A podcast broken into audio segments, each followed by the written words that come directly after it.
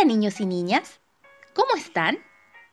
El día de hoy les traigo un cuento muy interesante, breve, cortito, porque es para los más chiquis de la casa. Este cuento se llama El monstruo hambriento. Está escrito por Kate Bucknell y es de la editorial Estudio Didáctico. Mucha atención que aquí viene.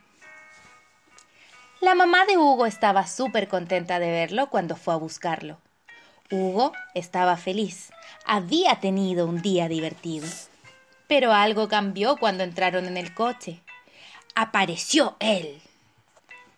Ya había ocurrido muchas veces antes. El pequeño Hugo se había convertido en un monstruo hambriento. Al llegar a casa, el monstruo hambriento no quería jugar. Nunca lo hacía tiraba las torres que había construido su hermano y deshacía los puzzles que había hecho su hermana. La mamá de Hugo sabía exactamente qué hacer. No tardó nada en preparar una deliciosa merienda para alimentar al monstruo hambriento. Sirvió un juguito de naranja, picó unas deliciosas frutas, unas verduras y un sándwich. Pero Adivinen, el monstruo hambriento no quería sándwiches ni fruta, él quería dulces. Negando con la cabeza, la mamá de Hugo lo condujo suavemente hacia la mesa. El monstruo hambriento empezó a comerse el sándwich a regañadientes. Por fin, el monstruo hambriento desapareció. Entonces Hugo y su mamá se rieron del monstruo hambriento.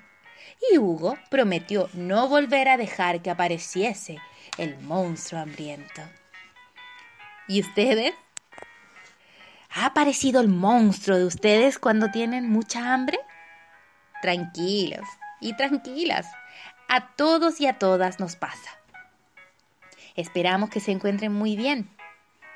Y como siempre decimos, Colorín colorado, este maravilloso cuento se ha acabado. Pasó por un zapatito roto, mañana te contaré otro. Cuídense, que estén muy bien. Chao, chao.